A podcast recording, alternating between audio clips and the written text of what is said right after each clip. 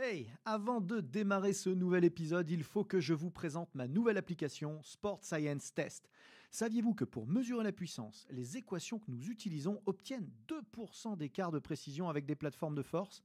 Saviez-vous que l'algorithme de Sport Science Test permettait simplement en filmant le mouvement de savoir quels muscles étirer ou renforcer pour l'optimiser? Que vous pouviez tester l'endurance de dizaines de joueurs à la fois sans jamais vous tromper? Et ce n'est qu'un tout petit aperçu de ce que c'est faire Sport Science Test pour seulement 99 euros par an et de toute la science et la méthodologie que nous avons mise dedans avec les équipes ABD Digital. Alors n'attendez surtout pas pour la tester car l'essai est gratuit. Bon épisode à tous.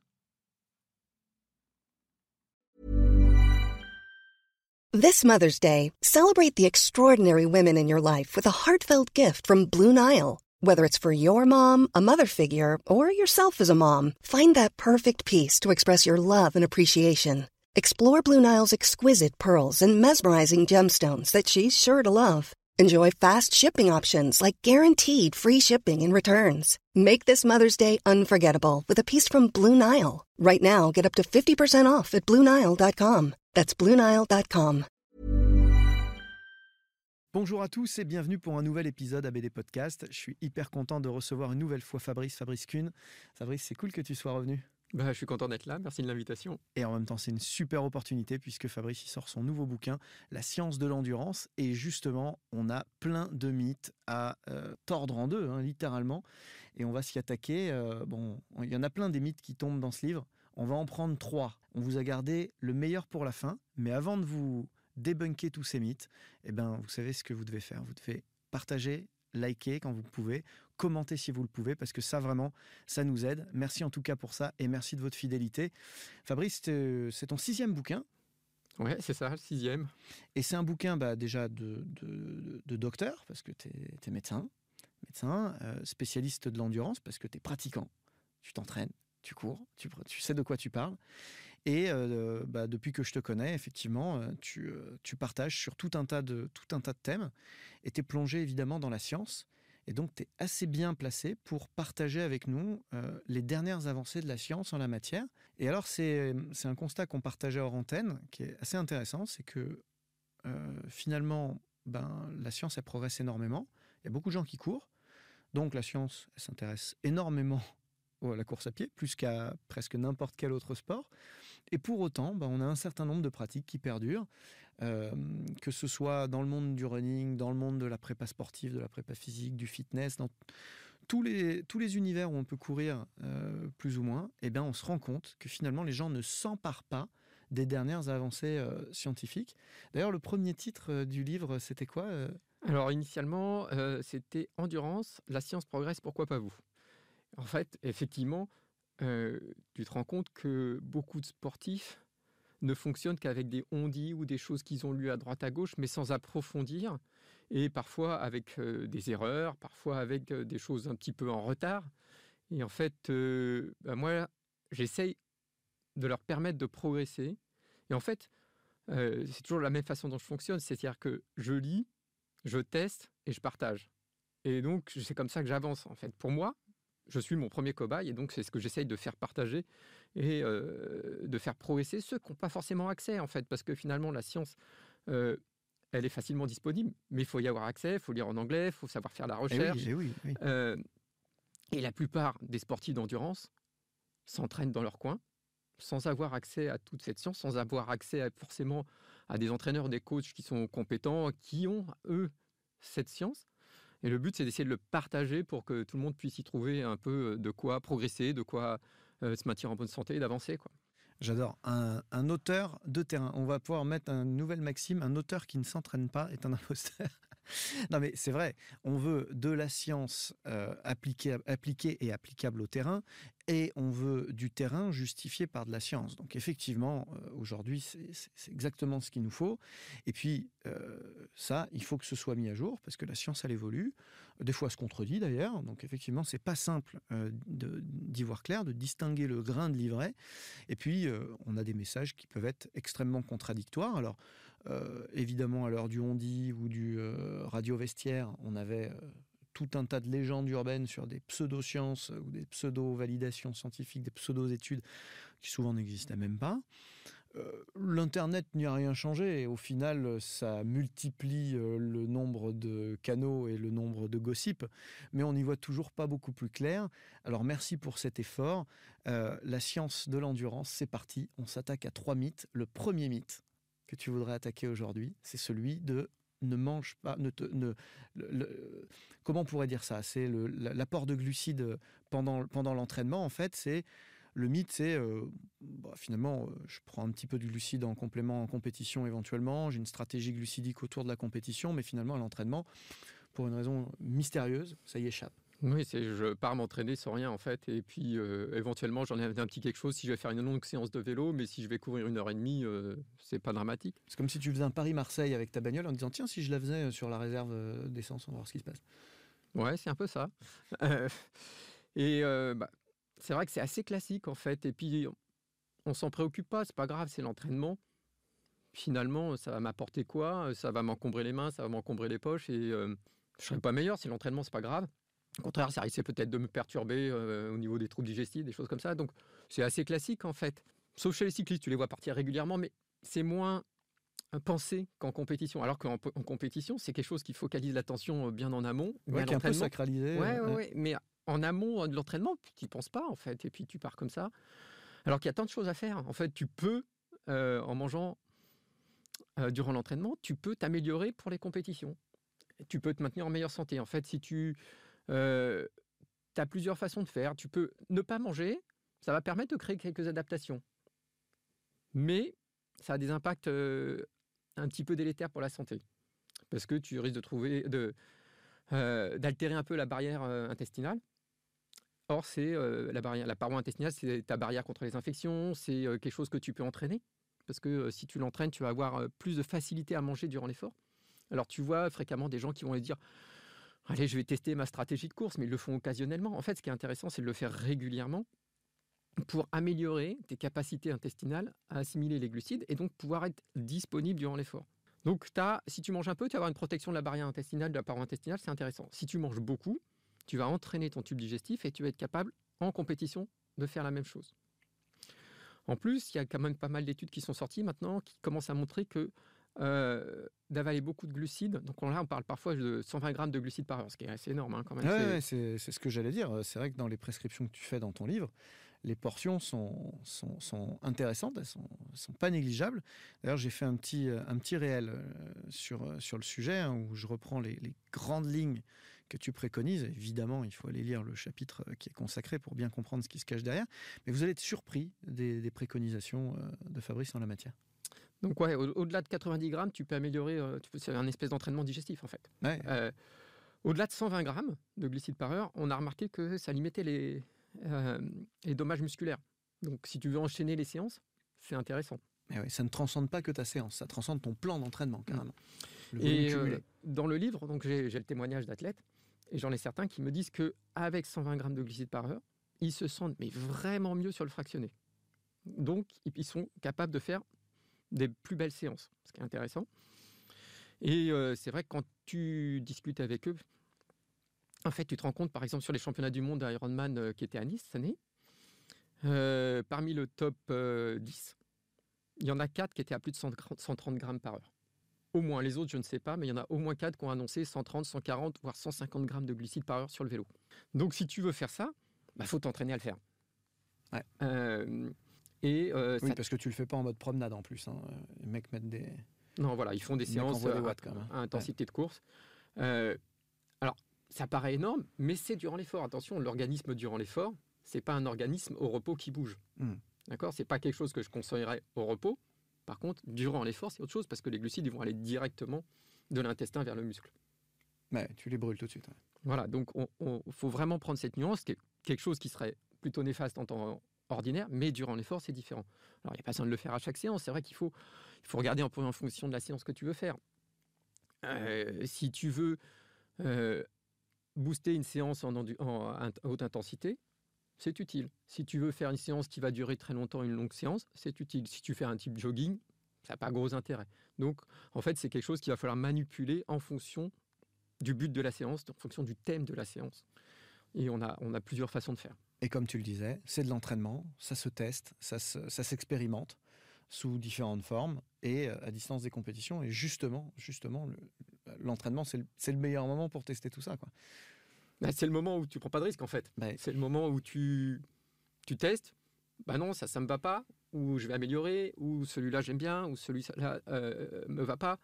C'est le moment de tout tester et d'avancer. Premier mythe qui tombe là, vraiment, je, suis à peu près certain qu'il y a plein de gens qui vont se dire mais dingue, 120 grammes, il faut que j'essaye. Bon, testez ça, dites-nous en commentaire euh, comment ça s'est passé et comment vous le vivez, euh, ça nous intéresse. On, y répondra avec, avec grand plaisir. deuxième mythe, Deuxième mythe important, euh, celui de bah, les coureurs finalement ne peuvent pas faire de musculation ou ne devraient pas faire de musculation. Énorme mythe qui perdure. Euh, bon, je sais que tu as consacré une bonne partie du bouquin à, donner ton avis là-dessus. Oui, on a, quatre chapitres euh, dessus. En fait, chaque chapitre est articulé de façon à, faire son cheminement et on essaye de comprendre, d'une part, pourquoi c'est utile.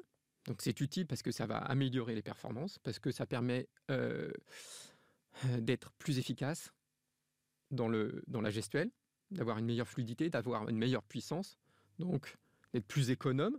Donc l'économie, c'est un autre chapitre du livre, mais c'est très important d'être plus économe dans l'effort parce que euh, on peut avoir une super VO2 max, mais si on n'est pas économe dans l'effort, on n'arrivera pas à transcrire ça dans le mouvement. Et finalement, c'est ça qui est important. Donc l'économie d'effort, c'est quelque chose qui est délaissé, mais qui est important et qui est très sensible à l'entraînement en musculation. Euh, deuxième chose, c'est que ça limite le risque de blessure. Pourquoi? Parce que le geste est plus fluide, euh, plus équilibré, mieux coordonné. Et que en plus, euh, des muscles forts font moins de courbatures. Et ça, ça permet d'éviter de marcher comme un crabe après un marathon hmm. et de descendre les marches à reculons. Donc ça, moi, je l'ai testé sur moi. C'est vrai que maintenant, j'ai très peu de courbatures après des compétitions depuis que je fais de la musculation. Ah, c'est un témoignage intéressant parce que c'est vrai qu'il y a des gens qui nous écoutent qui sont coachs ou qui sont athlètes très haut niveau, et puis il y en a d'autres qui s'entraînent euh, plus modestement et euh, qui se disent bon, finalement, moi, j'ai deux séances de trois séances de course par semaine, euh, c'est peut-être pas la peine que je me renforce. En fait, de mon point de vue, tout est proportionnel. C'est-à-dire qu'évidemment, vous n'allez pas sacrifier sur deux séances de course euh, une des deux séances pour faire de la musculation, c'est pas ce qu'on dit. Par contre, euh, par contre bah, faire un petit circuit de renforcement complémentaire à hauteur du volume que, que vous subissez en, en, course à pied, ça paraît, ça paraît assez simple, effectivement.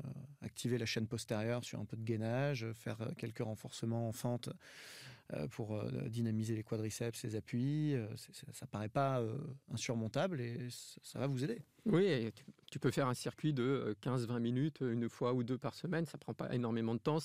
15 minutes, tu peux le faire un soir où tu t'entraînes pas. Ça. Et, ça t'apporte un bénéfice qui est certain. Et notamment, ça te permet de finir les courses plus vite, de moins ralentir quand tu fais de la longue distance. Ça te permet d'être moins fracassé par le mur du marathon, par exemple. Ça te permet de, sur un trail, un ultra trail, de finir mieux derrière.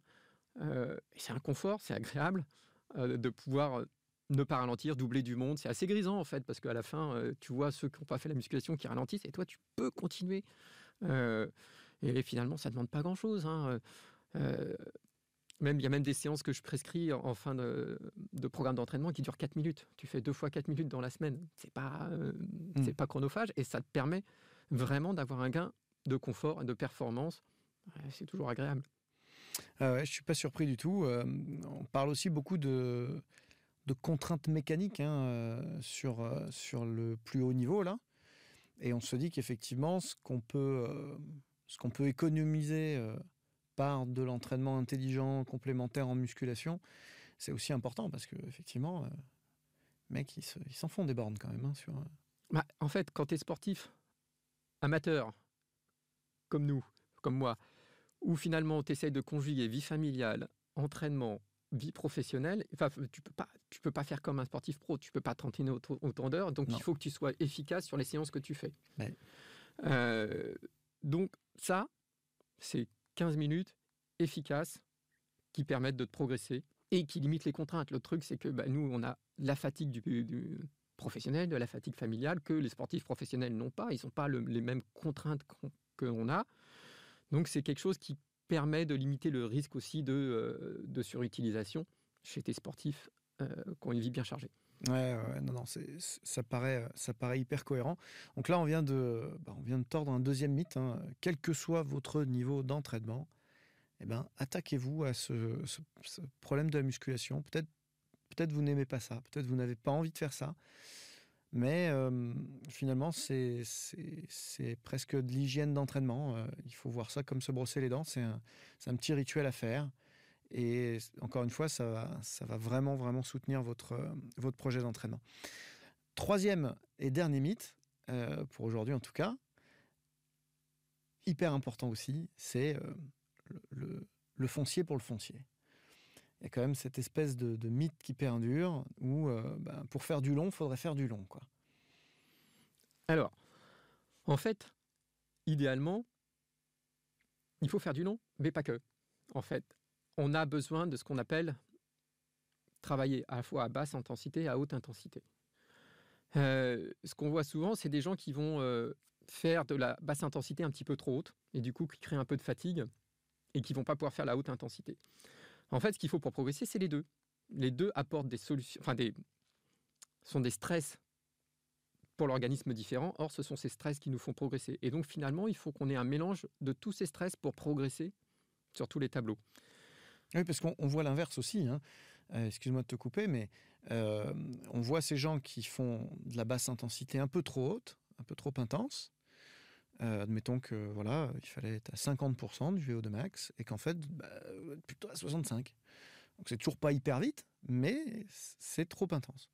Et puis de l'autre côté, par rapport au plan. Et de l'autre côté, euh, quand on y va à franchement, quand on fait de, de l'aérobie pleine balle, voire de l'anaérobie même, du 110% de, de VO2 max, et ben là, on est, euh, on est un petit peu en dessous, on en garde un petit peu sous le pied parce que on se dit que ça va être trop dur, parce que on se dit que demain faut récupérer, parce qu'on a mal maîtrisé son, son intensité, pour plein de raisons. Et du coup, on est toujours un petit peu euh, rapproché. Les deux intensités se rapprochent d'un seul coup. Si on a une à 65 et puis l'autre à 75 ou 80, finalement, euh, on fait jamais vraiment de la très haute intensité, jamais vraiment de la très basse non plus. Ouais, c'est ce qu'on appelle le trou, enfin, ce qu'on appelle le trou noir de l'entraînement. C'est Stephen Seller, le- un chercheur texan qui travaille en Norvège, qui parle du trou noir de Le l'entraînement. spécialiste mondial de, de la polarisation. Voilà.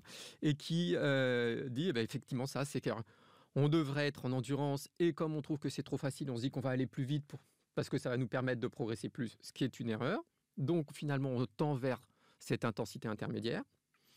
Comme on a créé la fatigue excessive avec cette intensité intermédiaire, la séance de fractionné qui est censée être le lendemain et qui est censée être vraiment à haute intensité, on va pas réussir à tenir la bonne intensité. Donc on va être en- deçà et on va se retrouver encore dans cette zone intermédiaire euh, qui est appelé le trou noir de l'entraînement. Et du coup, la polarisation, c'est plutôt de dire je fais mes vraies séances en endurance, vraiment en endurance.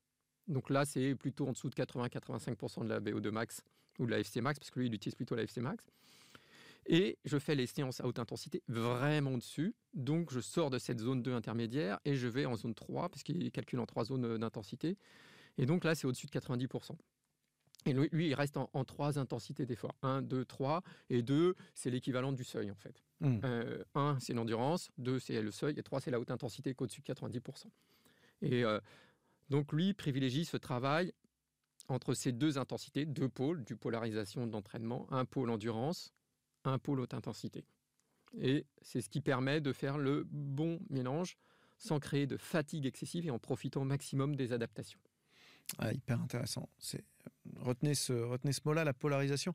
C'est marrant parce que bon, ça, c'est l'heure, ça fait un moment qu'il publie. hein, euh, il, est, quand même très très établi dans le paysage de- des sciences du sport, de l'entraînement. Moi, aussi loin que je me souvienne, j'ai lu ses travaux. Et euh, avant d'aller en Russie, je pense, j'avais pas vraiment compris moi. J'avais pas, enfin, j'avais compris ce que tu viens de dire mais j'avais pas compris ce que ça ce que ça traduisait sur le terrain très concrètement. Et j'étais dans une espèce d'angoisse permanente de pas m'entraîner assez quand j'étais dans, dans, la faible intensité. Et dans le doute permanent d'être capable de tenir sur le programme sur la durée la très haute intensité. Que ce soit en tant qu'athlète ou en tant que coach d'ailleurs. Et du coup bah ouais tout tend vers le trou noir. Et en fait en revenant de Russie j'ai observé euh, énormément ce qui se faisait dans le haut niveau et à l'INSEP, et je me suis rendu compte que presque tout le monde est attiré, happé par le trou noir. C'est facile. c'est spectaculaire. c'est spectaculaire. On est tous, alors que je pense que si on faisait un tour de table, euh, bah, prenons l'INSEP, enfin un tour de table à l'INSEP, tous les entraîneurs, parce que vous êtes tous d'accord qu'il faut polariser. Ah, il faut polariser. Quand on fait du 100%, 100%. Ah ouais, ouais, ouais. Et puis quand on lâche la bride aux athlètes, vraiment, faut, on est sur la, première intensité, la première zone. Ah ouais, ouais, ouais. Bah parce que euh, naturellement, c'est trop facile et tu ne penses pas que tu vas progresser parce que c'est trop facile. Or, c'est un stress, c'est un stress différent. C'est un stress différent, c'est ça. Ouais, et, euh, il, est il est moins désagréable. D'un certain point de vue d'ailleurs, parce que euh, d'un autre côté, il est un peu plus long, un peu peu plus ennuyeux pour certains athlètes, euh, effectivement. Je pense que c'est une question aussi de, goût personnel. Hein. Il y en a qui préfèrent faire de l'endurance, il y en a qui préfèrent faire de la haute intensité. Je pense qu'il y, a, y a une question de, goût personnel. Moi, je me sens bien en endurance. Euh, j'ai un ami avec qui euh, bah, j'ai couru ce matin, lui qui aime les séances à haute intensité. Euh, il s'est bien fait chier ce matin Non, parce qu'il il était euh, moins en forme que moi, donc euh, on était bien. Puis ça nous permet de papoter, de bah, discuter. et, le sport, c'est aussi du partage. Ouais, c'est ça. Surtout l'endurance.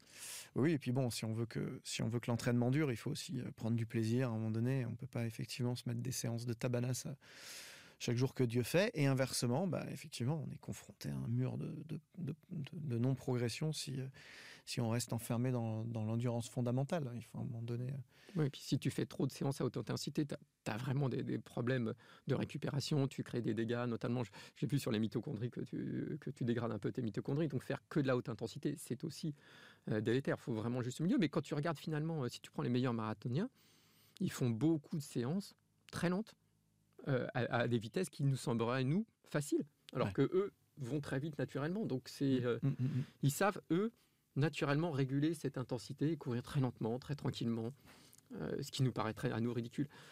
Euh, après, ils ont aussi beaucoup de temps d'entraînement, donc ça fait, ça fait un petit peu des, choses différentes. Ça permet ça aussi. Il ne faut pas non plus aller trop lentement, parce que si tu cours trop lentement, tu dégrades ta foulée. Il faut que tu aies une foulée qui ressemble à ta foulée de, compétition. Mon exemple de tout à l'heure est complètement inapplicable de la course à pied parce qu'effectivement, euh, tu, te retrouves à 50%. Euh, c'est trop lent, mais bon, la limite. Tu, traînes les savates. Quoi. La limite est à 80%, 85%, donc tu peux aller à une, vitesse euh, qui ressemble à, une foulée de, de course. Mais effectivement, il ne faut pas non plus aller trop lentement parce que c'est trop dégradé. Ce qui est un peu moins vrai sur le vélo ou sur, euh, sur d'autres sports. Mmh, mmh, mmh, ouais, quand on vient dans la prépa physique, on peut, on peut jouer encore plus largement sur le spectre de, de, de polarisation. Non, non, hyper intéressant. On a, on a plié trois mythes là, en, en, 20 minutes. Hein.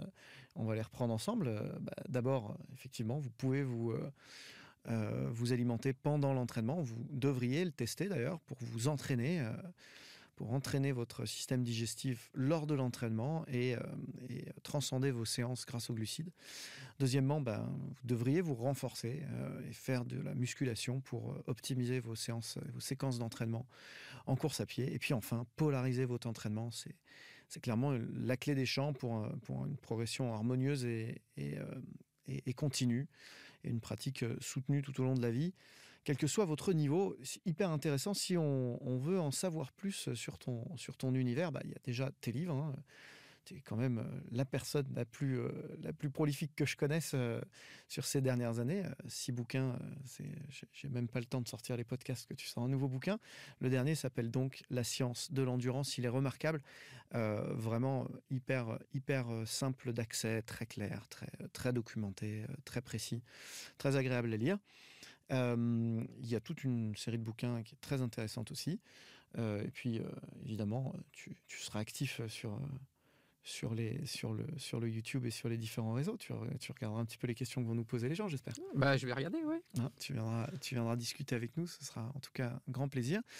en tout cas, tu reviens quand tu veux dans, dans l'épisode. Vous, bah, merci pour votre pour votre fidélité. On est toujours content de passer ce temps-là avec, euh, avec vous, que ce soit justement dans la voiture, mais plus probablement en courant.